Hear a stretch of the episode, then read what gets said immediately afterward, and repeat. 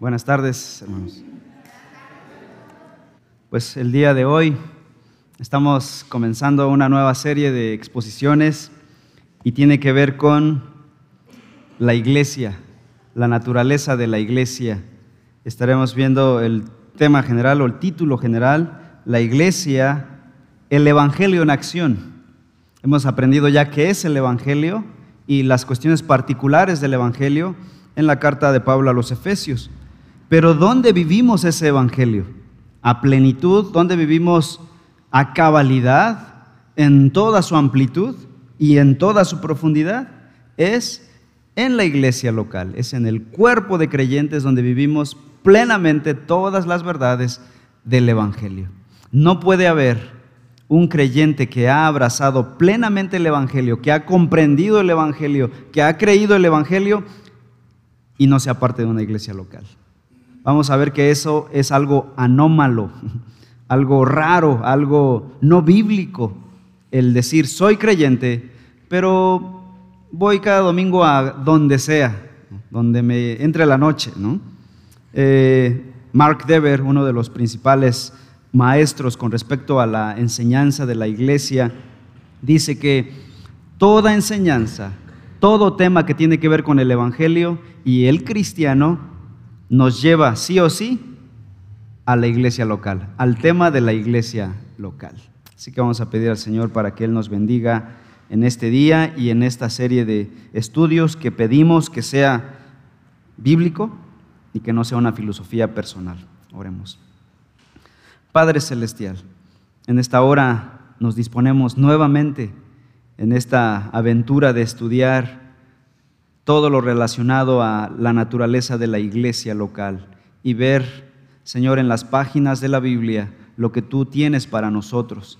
Te pedimos, Padre Celestial, que nos des la fuerza, nos des la gracia, nos des la iluminación de tu Santo Espíritu para poder estudiar, escudriñar la Escritura.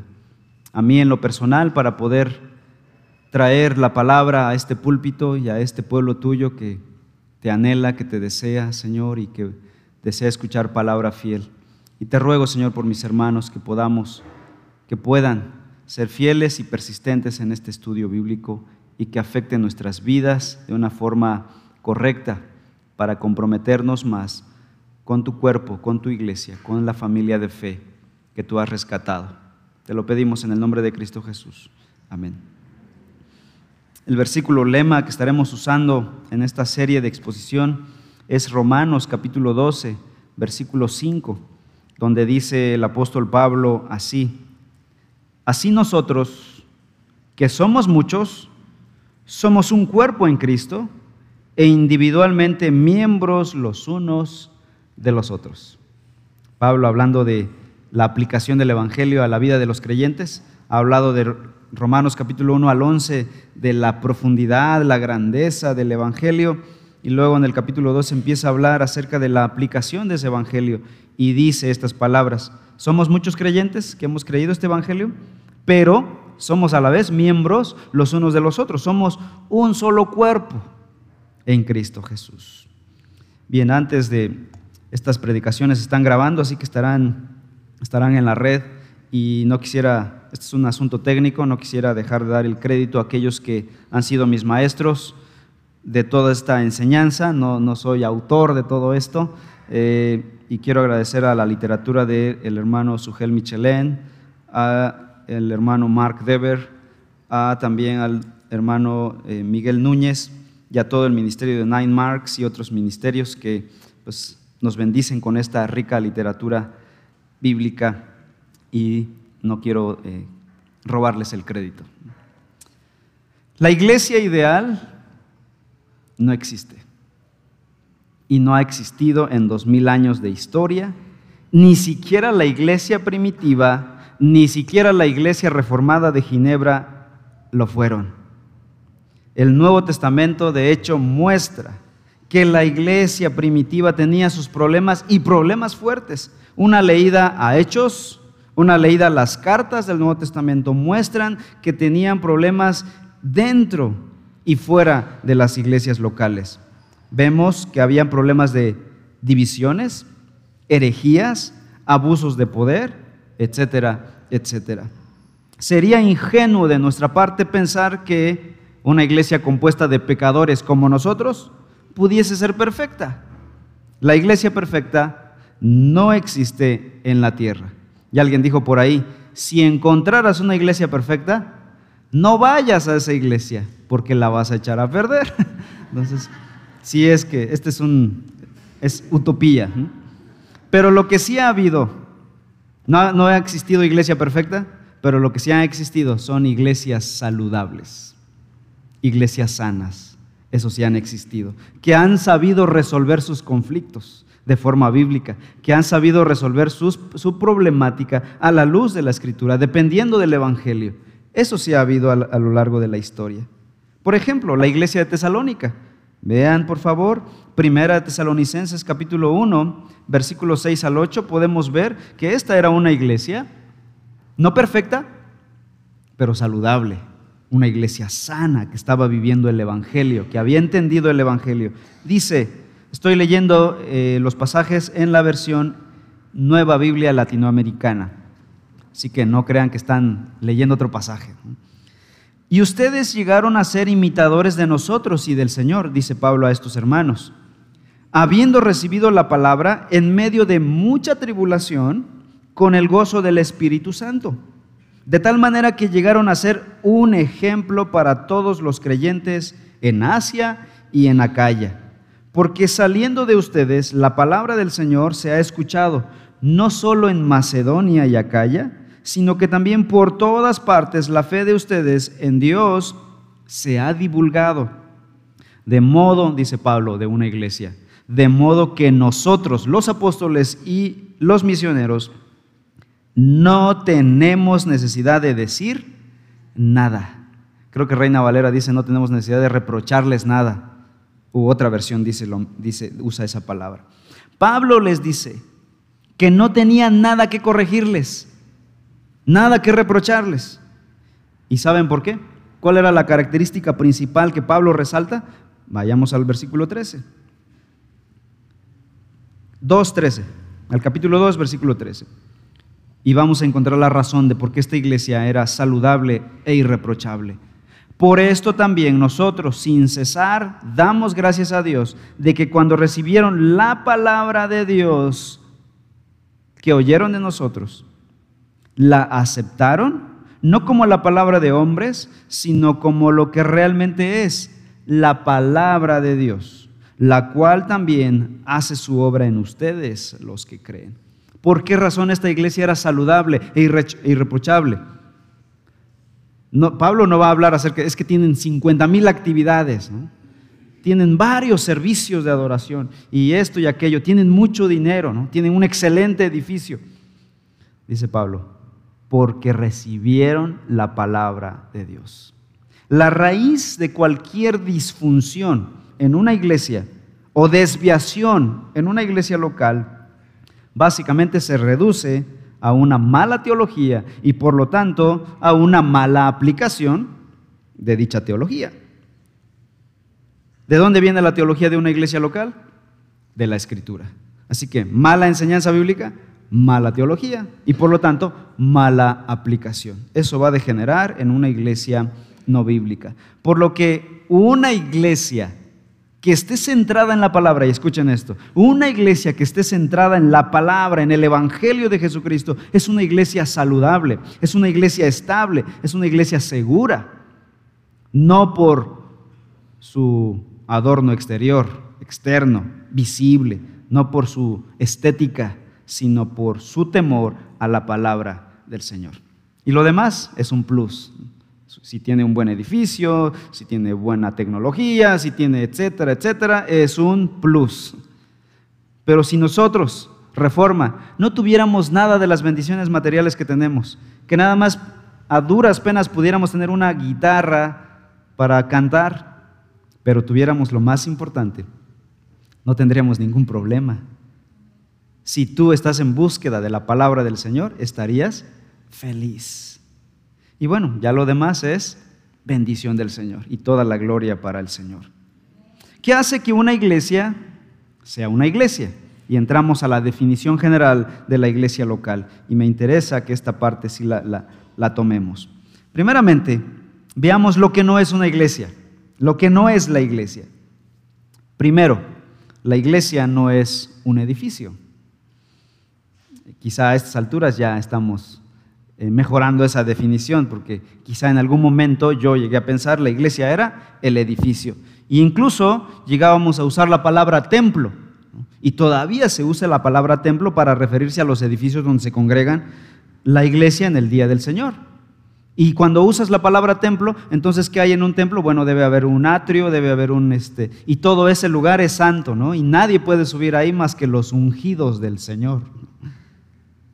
Y esa es una cosmovisión errada, no bíblica, porque con la llegada de Jesucristo, con la entrada en vigor del nuevo pacto, el templo físico temporal del Antiguo Testamento, primeramente como tabernáculo, después como templo, pasó y dejó de existir. Cuando Cristo murió en la cruz del Calvario dijo, consumado es, y el templo se rasgó en dos y dejó de existir. Porque Cristo vino a formar el verdadero templo, que son los creyentes.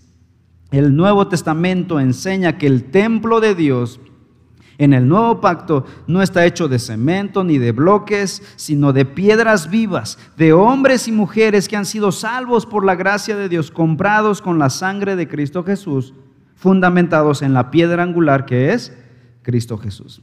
Primera de Corintios 3. Primera de Corintios 3, versículos 16 al 17, dice el apóstol así. ¿No saben que ustedes son templo de Dios y que el Espíritu de Dios habita en ustedes, versículo 17, si alguno destruye el templo de Dios, Dios lo destruirá a él, porque el templo de Dios es santo. Y eso es lo que ustedes son, dice Pablo aquí. ¿Quién es el templo de Dios? Los creyentes. El cuerpo de creyentes compuesto por hombres y mujeres que fueron redimidos con la sangre de Cristo Jesús. Nosotros, los creyentes, somos el templo que se congrega en un edificio los domingos por la mañana. Así que el edificio no es el templo. No hay templos ya. Desde la entrada en vigor del nuevo pacto ya no existen templos. Y eso va a cambiar todo, nos va a dar libertad al estar aquí. Nuestros niños pueden jugar aquí. Obviamente, si yo le digo a mi hijo, no, no subas acá, no es por una cuestión de, teología, sino es una cuestión práctica, sentido común, va, a tirar cosas de acá. El púlpito es de cristal, hasta me da miedo este púlpito, está tan bonito que yo lo puedo destruir, pero no es por, algo diferente, porque sea eh, la parte santa o santísima del templo. Es más, esto era gimnasio, creo, antes de, ser lo que ahora es. Y lo, acomodamos y aquí nos reunimos y aquí estamos cómodos. No tenemos templo. El templo son los creyentes. Como cuerpo de creyentes somos el templo de Dios. Es lo que dice la escritura. En el Nuevo Testamento nunca se usa que las iglesias tenían su templo. Segundo, no es, la iglesia no es el conjunto de actividades que llevamos a cabo cuando nos congregamos, especialmente el servicio de adoración. Decimos, estamos siendo iglesia solo cuando nos congregamos. Quizá lo que queremos decir es que estamos en un momento especial. Sí, el servicio de adoración es el, el epicentro de la historia humana. Es el momento más especial para todo creyente, para la familia de fe, para aquellos que han sido comprados con la sangre de Cristo. Es el momento más espectacular, eso es verdad. Esta es una, un adelanto de lo que será la adoración universal, según Apocalipsis. Eso es verdad. Pero la iglesia también sigue existiendo el día que, en el momento en que salimos de aquí, nos dispersamos. Aunque nos congreguemos como iglesia los domingos, por mandato de Dios, según la Escritura, seguimos siendo miembros de la iglesia, del cuerpo de Cristo, los siete días de la semana. Seguimos siendo iglesia donde estés, en el trabajo, donde quiera que estés. Los creyentes son la iglesia de Cristo Jesús. No los no creyentes, los creyentes, los que tienen al Espíritu de Dios. Son, somos templo de Dios. Tercero, la iglesia no son sus líderes. Quizá alguien diga, yo nunca he pensado así. Bueno, quizá no teológicamente, quizá no eh, hipotéticamente, pero sí en la práctica. Por ejemplo, si un miembro de la iglesia no está bien en su vida, ¿qué es lo que pensamos generalmente? El pastor debe ir a visitarlo y corregirlo, y traerlo y animarlo. Y si termina yéndose de la iglesia, ¿qué pensamos? Es que el pastor no lo ministró, no lo siguió, no hizo su trabajo. Cuando en realidad todos los creyentes, dice Romanos capítulo 12, versículo 5, pasaje clave de esta exposición, todos somos miembros los unos de los otros. Todos somos responsables. Ahora, efectivamente, los pastores y, y, diáconos de la iglesia tienen una función particular y son llamados a ser fieles, si no, no deberíamos ser pastores o diáconos de la iglesia. Sin embargo, no somos la totalidad de la iglesia local, ni los únicos responsables del cuidado de cada creyente. Todos somos responsables los unos de los otros. Veamos otro, un par de pasajes más. Romanos 15, versículo 14, dice el apóstol. Romanos 15, 14. En cuanto a ustedes, hermanos míos, yo mismo estoy también convencido de que ustedes están llenos de bondad, llenos de todo conocimiento y capaces también de qué cosa? De amonestarse los unos a los otros. Dice, todos ustedes son capaces de hacerlo, porque yo creo que tienen todos los recursos necesarios para hacerlos. Dice, creo que ustedes están llenos de bondad, de conocimiento y de la capacidad y la, habilidad de amonestarse, de animarse, de exhortarse entre ustedes, de disipularse y de apoyarse entre ustedes. Pero en ocasiones surge un, detalle con alguien y luego, luego al pastor, ¿no? no, no, está mal. A veces quizá no pueda yo contestarles porque no soy omnipresente, ni omnipotente, ni omnisciente. Es decir, no lo sé todo, no, no lo puedo todo y a veces no, no tengo todo el tiempo para todos. ¿no? Y es ahí donde entra la pluralidad de creyentes de la iglesia local. Todos nosotros nos ministramos, nos servimos unos a otros. Efesios 4, este pasaje lo, lo discutimos plenamente aquí hace unos meses. Efesios 4, 15 y 16 dice el apóstol. Más bien, al hablar la verdad en amor, crecemos en todos los aspectos en aquel que es la cabeza, es decir, Cristo, de quien todo el cuerpo, estando bien ajustado y unido por la cohesión que las coyunturas proveen, conforme al funcionamiento adecuado de cada miembro, produce el crecimiento del cuerpo para su propia edificación en amor. ¿Cómo se edifica un cuerpo de creyentes en amor? Por el funcionamiento adecuado de cada miembro. Estos textos enseñan claramente que la iglesia es el grupo total de creyentes y funciona a plenitud cuando cada uno pone sus dones al servicio de todos. Así que la función principal de los pastores, lo dice unos versículos atrás, versículos 11 y 12, dice que es equipar a los creyentes para que todos los creyentes puedan llevar a cabo la obra del ministerio. Así que, ¿cuál sería la responsabilidad del pastorado de la iglesia.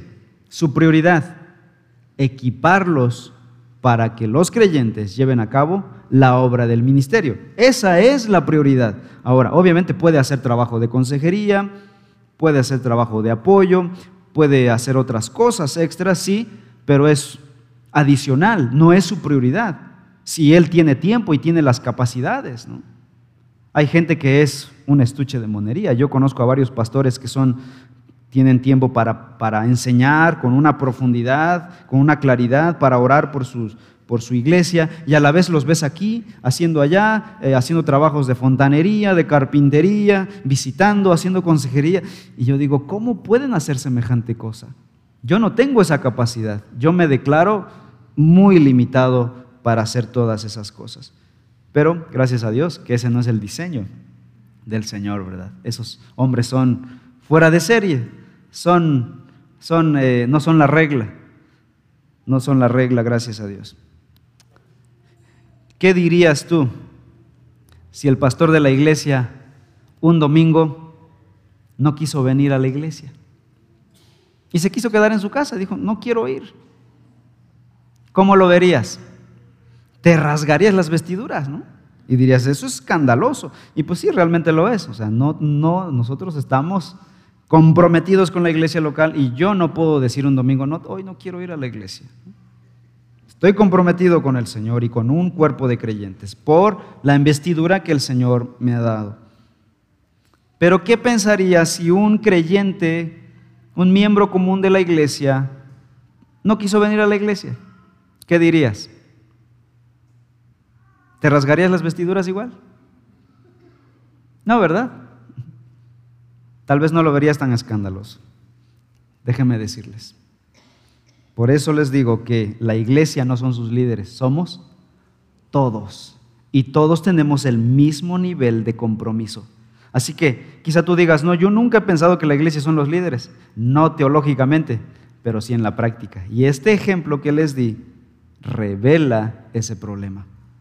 Si el pastor no va a la iglesia, se acabó el mundo, ¿no? Pero si un creyente común no va, no pasa nada. Eso define que piensas que la iglesia solamente son sus líderes. No, no es así.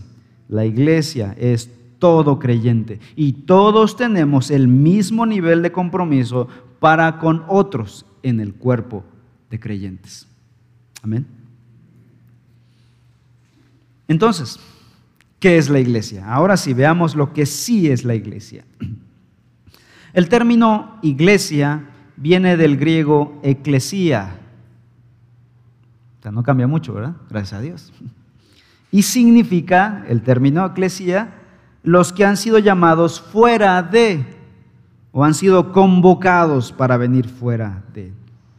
Y en la antigüedad se usaba para referirse a un grupo de ciudadanos convocados para reunirse en una asamblea para administrar los asuntos de la comunidad. Busquen Hechos 19:39, por favor. Hechos 19:39.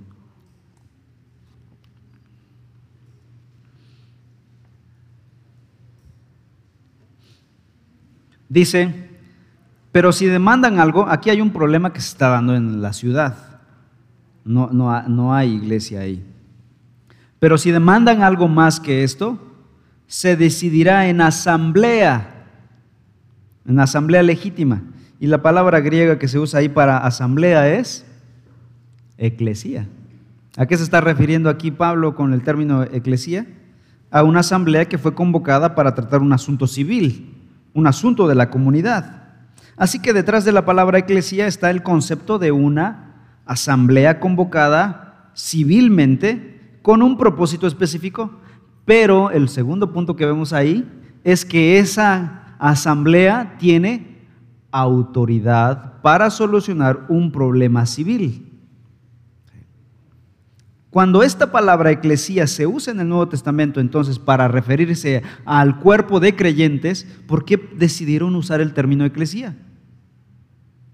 Por precisamente la autoridad que tiene el cuerpo de creyentes y señala, se refiere a aquellos que han sido llamados por Dios por medio del Evangelio, fuera del mundo, fuera del pecado, para poner su fe en Jesucristo y someterse a una nueva autoridad, a un nuevo principio de vida. La iglesia entonces es una asamblea convocada por Dios. ¿Quién convocó esa asamblea? Dios. Vean Romanos capítulo 1. Romanos 1, versículos 6 al 7. Dice el apóstol, entre los cuales están también ustedes, llamados de Jesucristo, a todos los amados de Dios que están en Roma, llamados a ser santos. Gracia y paz a ustedes de parte de Dios nuestro Padre y del Señor Jesucristo. Aquí se usa la palabra llamados dos veces. Dice que fueron llamados por Cristo porque fueron amados por el Padre y son llamados a ser santos. La palabra santidad significa apartados, es decir, son tomados del mundo y llamados para apartarse del pecado. Primera de Corintios 1, 1 y 2. Pasaje que leímos al principio.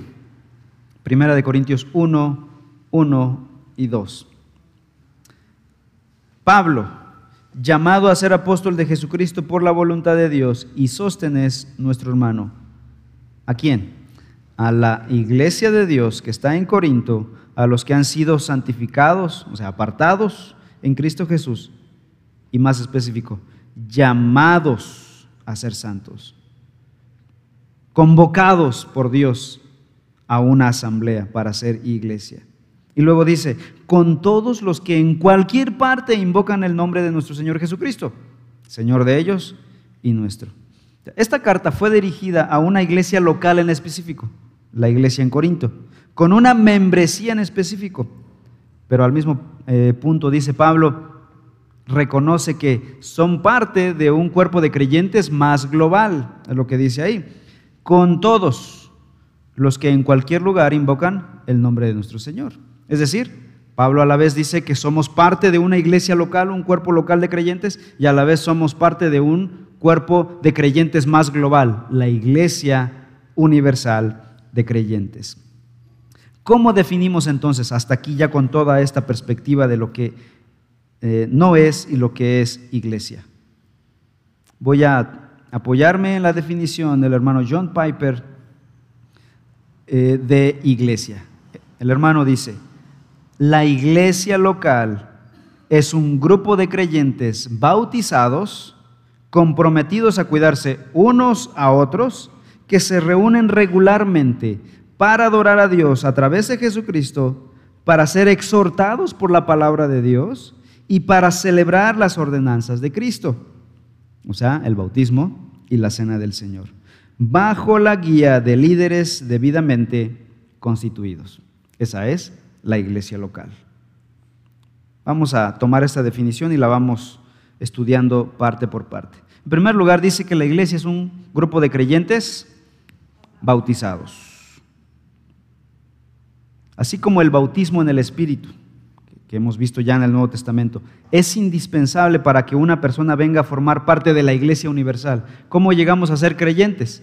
Cuando creemos en Cristo Jesús depositamos nuestra fe en Cristo. En ese momento dice la Biblia que somos sellados con el Espíritu. Y en otra terminología, en otros pasajes, somos bautizados, son términos sinónimos que hablan del mismo evento. Somos sumergidos en Dios, en el Espíritu Santo, y llegamos a ser parte de la iglesia global, de la iglesia universal. De la misma manera, el creyente es bautizado físicamente en agua para unirse a una iglesia local en específico. O sea, aquí hay dos bautismos, vamos a decirlo así. El bautismo espiritual en el Espíritu, cuando llegamos a ser parte del grupo de creyentes en todo el mundo, y físicamente en agua, como entrada a una iglesia local de creyentes. Mateo 28, 18 al 20 dice, dijo Jesús a sus discípulos, Toda autoridad me ha sido dada en el cielo y en la tierra. Vayan pues y hagan discípulos de todas las naciones, bautizándolos en el nombre del Padre y del Hijo y del Espíritu Santo, enseñándoles a guardar todo lo que les he mandado. Y recuerden, yo estoy con ustedes todos los días hasta el fin del mundo. Entonces Jesús dice que hagamos esto. Estas palabras de Mateo 28 deben ser conectadas con Mateo 16, 18, donde dice, yo edificaré mi iglesia. Así que, ¿quién está edificando la iglesia? Cristo. ¿Por medio de qué? Por medio de la gran comisión. La gran comisión es mandar a los creyentes a todo el mundo a alcanzar a los perdidos, compartirles el Evangelio y luego para que sean parte de un cuerpo de creyentes locales, deben ser, dijo Jesús, bautizados bautizados en el nombre de quién. Y este es un mandamiento, no es una descripción. Algunos confunden hechos con Mateo y dicen allá en hechos solamente vemos que es en el nombre de Jesús y aquí en Mateo solamente eh, más bien es trinitario. Bueno, el mandamiento está en hechos, en, el mandamiento está en Mateo. Y en hechos simplemente vemos descripciones, a veces recortadas, pero no, no es el mandamiento completo. El mandamiento completo está en Jesucristo cuando dijo, bautícenlos en el nombre del Padre, del Hijo y del Espíritu Santo. Cristo está edificando su iglesia por medio de la gran comisión. Los que se conviertan a través de la predicación del Evangelio deben ser bautizados para venir a formar parte de una comunidad cristiana, que después esta comunidad está llamada a disipularlos, porque ¿qué sigue diciendo en el versículo 20? Enseñándoles a guardar todo lo que os he mandado. ¿Quién les va a enseñar todo lo que mandó el Señor? La iglesia. Para eso Dios estableció líderes, ancianos y diáconos para enseñar a su pueblo. Efesios 4, 11. ¿Ven cómo todo encaja? Todo el diseño de Dios para su iglesia. Es el patrón en hechos también. Cuando leemos hechos vemos que todos los que se convertían al Señor eran bautizados en agua y añadidos a las iglesias locales donde eran enseñados, discipulados y después enviados nuevamente. Segundo, Sigue diciendo la definición del hermano John Piper, que la iglesia está compuesta por creyentes bautizados que se han comprometido a cuidarse unos a otros. Y es que en la membresía asumimos el compromiso de velar unos por otros. Romanos 12:5, pasaje clave para nuestra exposición de el estudio de la iglesia. Dice, así nosotros que somos muchos, somos un cuerpo en Cristo e individualmente miembros los unos de los otros, dice el apóstol Pablo. Es por eso que en el Nuevo Testamento encontramos la frase unos a otros muchas veces. Y aquí yo traigo algunos ejemplos y no son todos los que vemos en el Nuevo Testamento. Por ejemplo, dice, ámense entrañablemente unos a otros, primera de Pedro 1.22. Vivan en paz unos con otros. Primera Tesalonicenses 5:13. Prefiéranse unos a otros. Romanos 12:10. Edifíquense unos a otros. Romanos 14:19. Acéptense unos a otros. Romanos 12:16.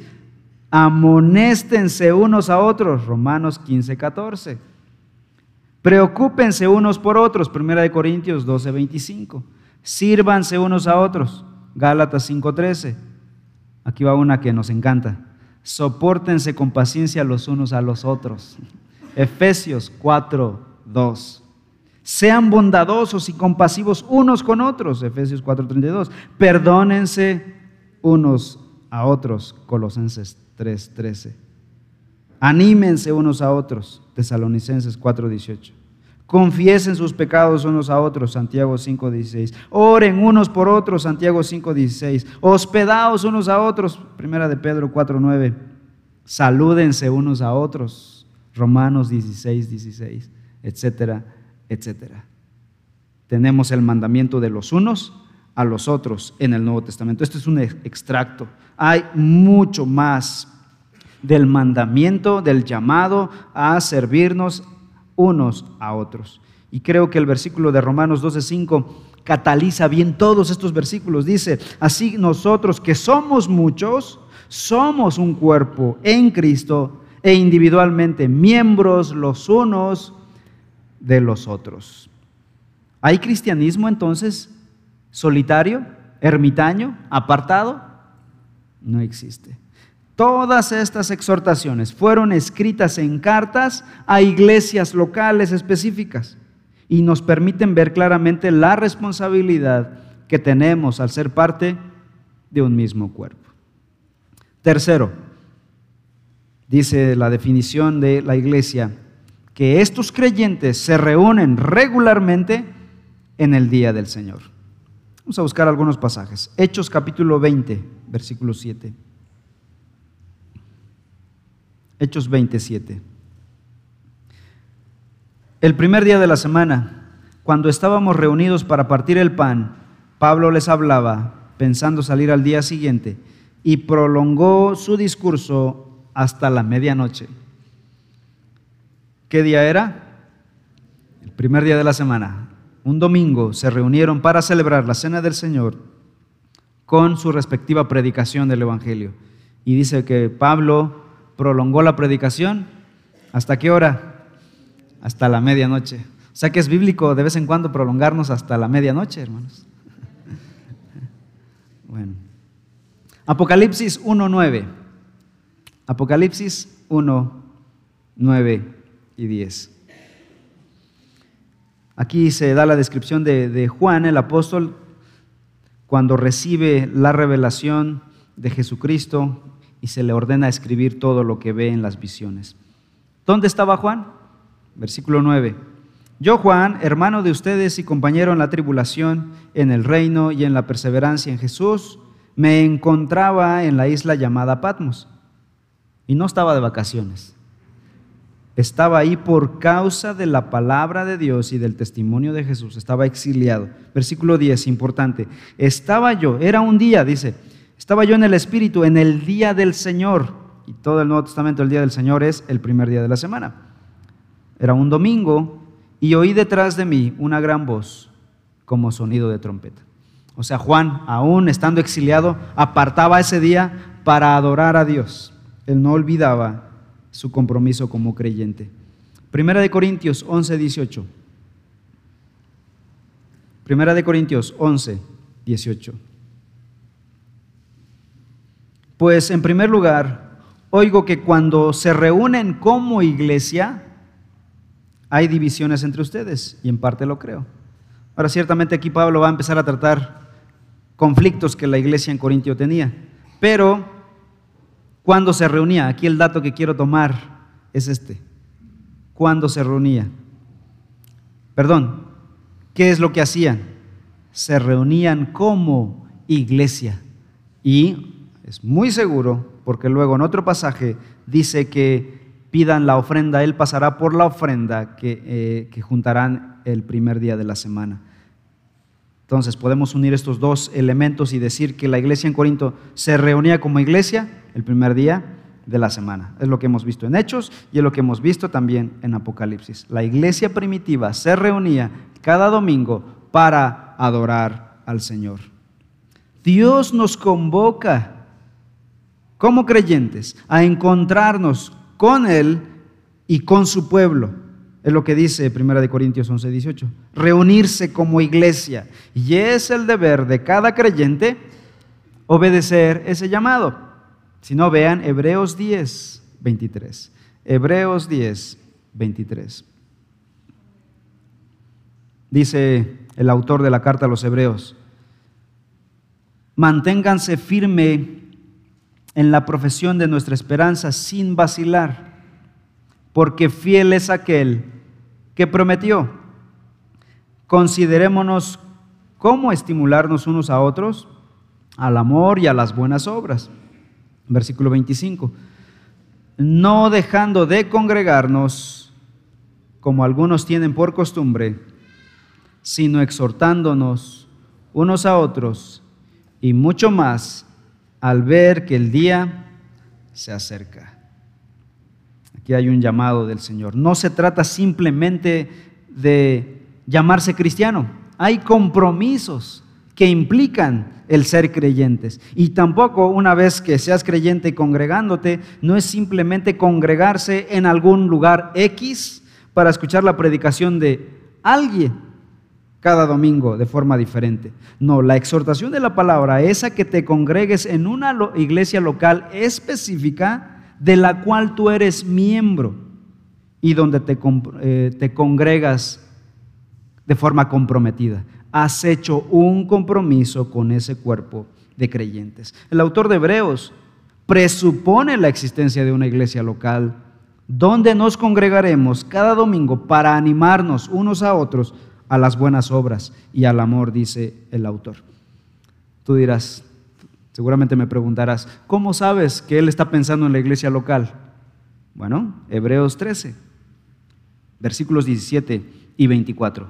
Hebreos 13, el versículo 17 dice así, le, le llama, exhorta a los mismos creyentes, obedeced a vuestros pastores y sujetaos a ellos, porque ellos velan por vuestras almas, como quienes han de dar cuenta. Permitidles que lo hagan con alegría y no quejándose, porque eso no sería provechoso para vosotros. Ahora el versículo 24. saludad a todos vuestros pastores y a todos los santos. Los de Italia os saludan. Se supone que esta carta fue escrita desde Italia hasta otras zonas del Imperio Romano donde estaban los creyentes perseguidos, creyentes judíos, quienes recibieron esta carta, pero que se congregaban en iglesias locales específicas. como lo sabemos? Porque tenían una estructura de liderazgo clara. Dice aquí, obedezcan a sus pastores y sujétense a ellos, porque ellos velan por ustedes. Es decir, los líderes son reales y ellos conocen a los creyentes. Aquí hay una iglesia local. Esta iglesia tenía pastores específicos a los cuales los hermanos debían obedecer y sujetarse a su autoridad. ¿Para qué nos congregamos?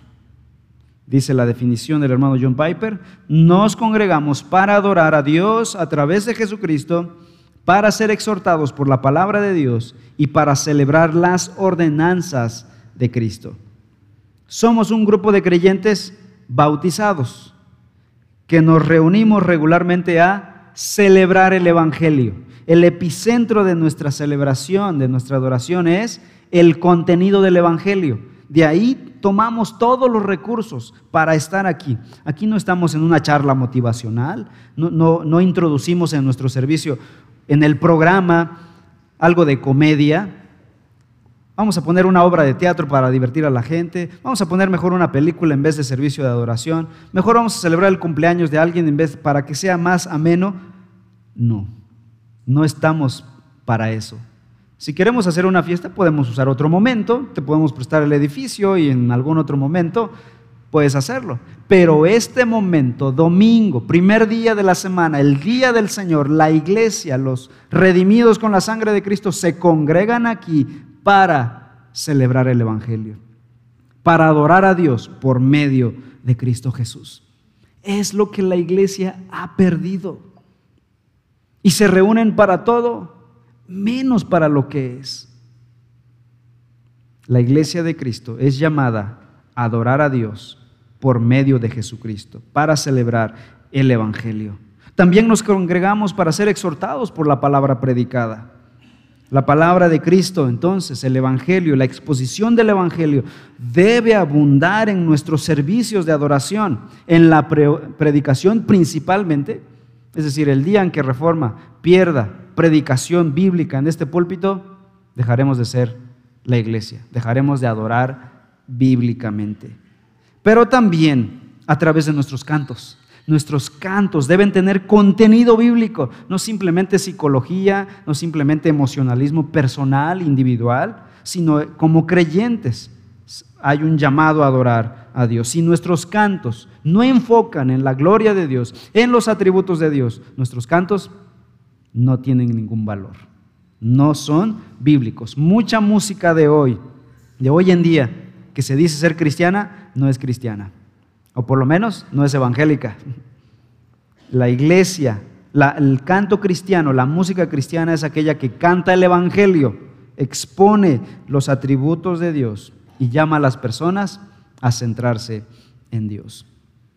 También toda la iglesia verdadera celebra regularmente, dice nuestra definición, las ordenanzas de Cristo, que son dos, que son el bautismo y la cena del Señor. Estos dos, estos dos mandamientos son representaciones visibles del mismo Evangelio. O sea, no es un ritual, son representaciones del Evangelio. Si fueran rituales, no tendríamos que hacerlo.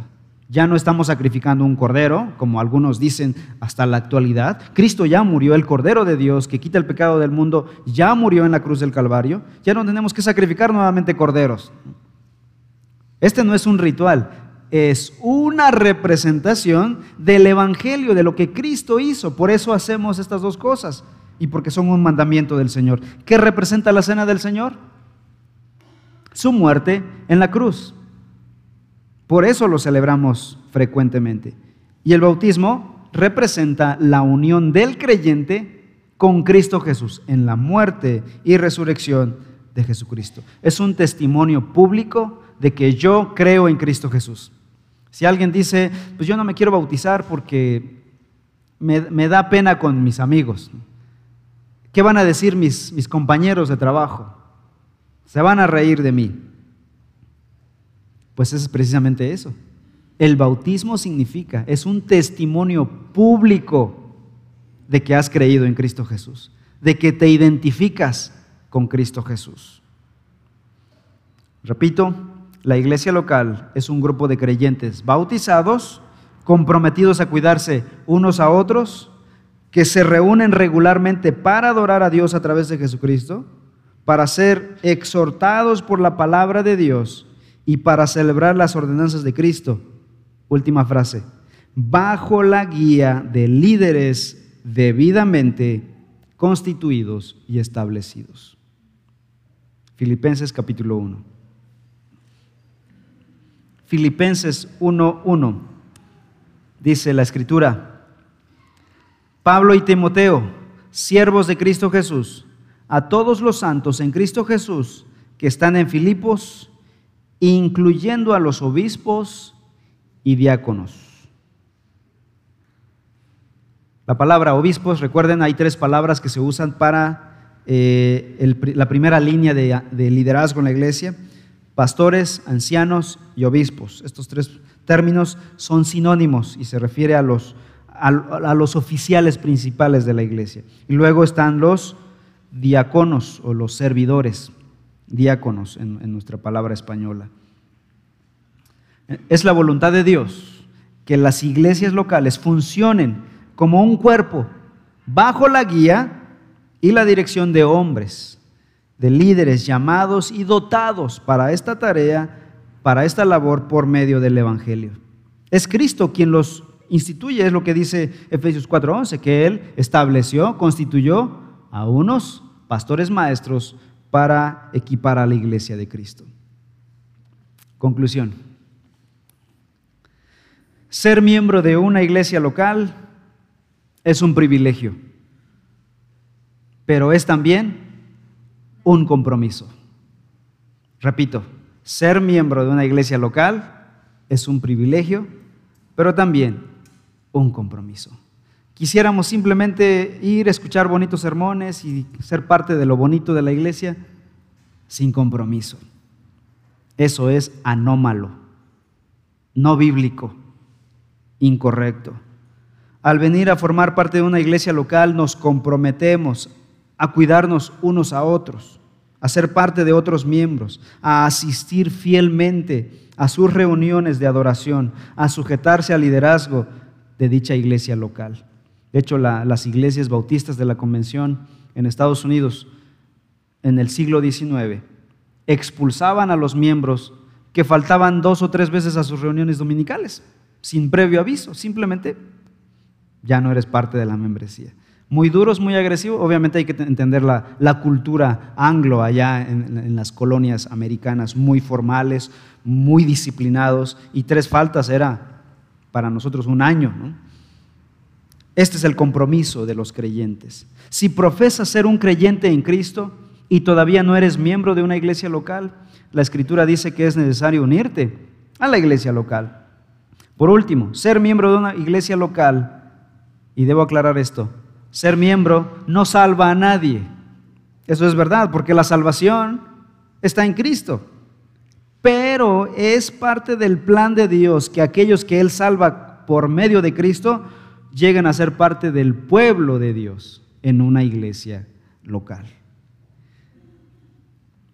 Es siendo parte de un cuerpo local de creyentes que tú verdaderamente experimentarás el Evangelio.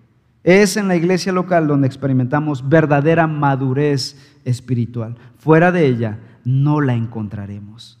¿Cómo podríamos decir que eres maduro en humildad si no soportas estar con otros creyentes de la iglesia? ¿Cómo podríamos decir que eres bondadoso, que eres perdonador, si no soportas el pecado de otros? Quizá eres buen creyente solito, pero el verdadero creyente se ve, se mide cuando está rodeado de otros, porque empezarás a ver el pecado de otros. Y la madurez viene cuando eres capaz de perdonar, de amar de servir codo a codo con otros pecadores y de trabajar juntos. La verdadera madurez de un creyente está en el seno de una iglesia local de creyentes. Es un gozo ser parte de una familia, de una familia de fe, compuesta de hombres y mujeres comprados con la sangre de Cristo Jesús. Hermanos, para mí es un privilegio ser parte de la familia de fe Reforma. Vamos a orar. Padre Celestial, te damos a ti toda la gloria y todo el honor, porque es un gozo, es un deleite, Señor, ser parte de una familia donde a pesar de nuestros pecados y de nuestras debilidades, podemos ser vulnerables, podemos ser lo que somos y no aparentar perfección, moralidad que no tenemos. Gracias, Padre, por esa libertad que tenemos en Cristo y podemos amarnos a pesar de ello. Podemos respetarnos, servirnos y ayudarnos a mejorar mutuamente. Y también exhortarnos cuando sea necesario. Padre, te pido que mis amados hermanos de la iglesia no tengan temor al compromiso de la membresía. No es que la membresía bíblica no exista, es que le tenemos miedo al compromiso de la membresía.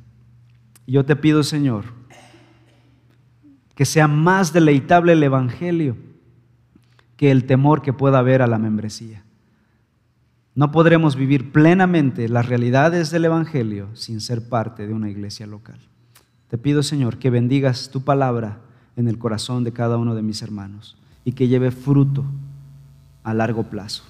Porque queremos ser parte de tu iglesia, queremos serte fieles, queremos morir a nosotros mismos y queremos honrarte, porque es tu diseño has diseñado que lleguemos a ser parte de un cuerpo de creyentes, la iglesia de Cristo, la cual Él compró con su preciosa sangre en la cruz del Calvario.